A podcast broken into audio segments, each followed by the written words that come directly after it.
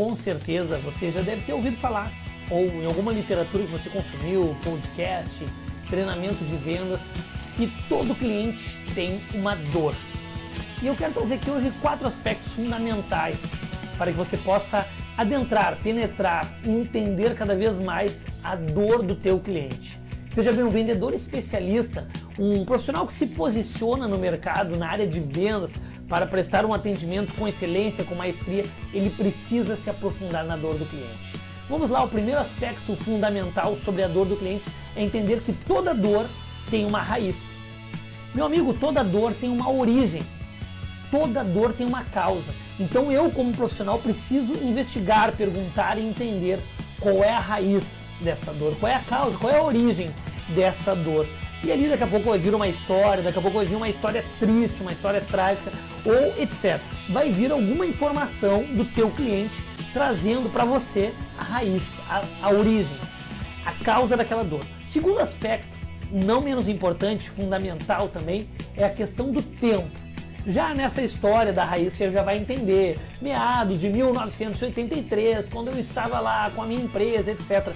O cliente vai contar a história para vocês trazendo a raiz e você já vai começar a entender o tempo, desde quando existe essa dor. Veja bem, nós vamos falar do tempo novamente. O terceiro aspecto é a questão da, dos sintomas. Toda dor tem sintomas.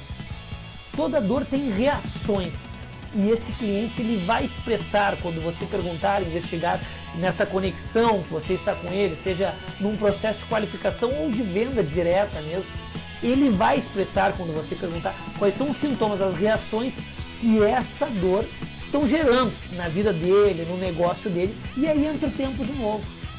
Quanto tempo eu estou com esses sintomas?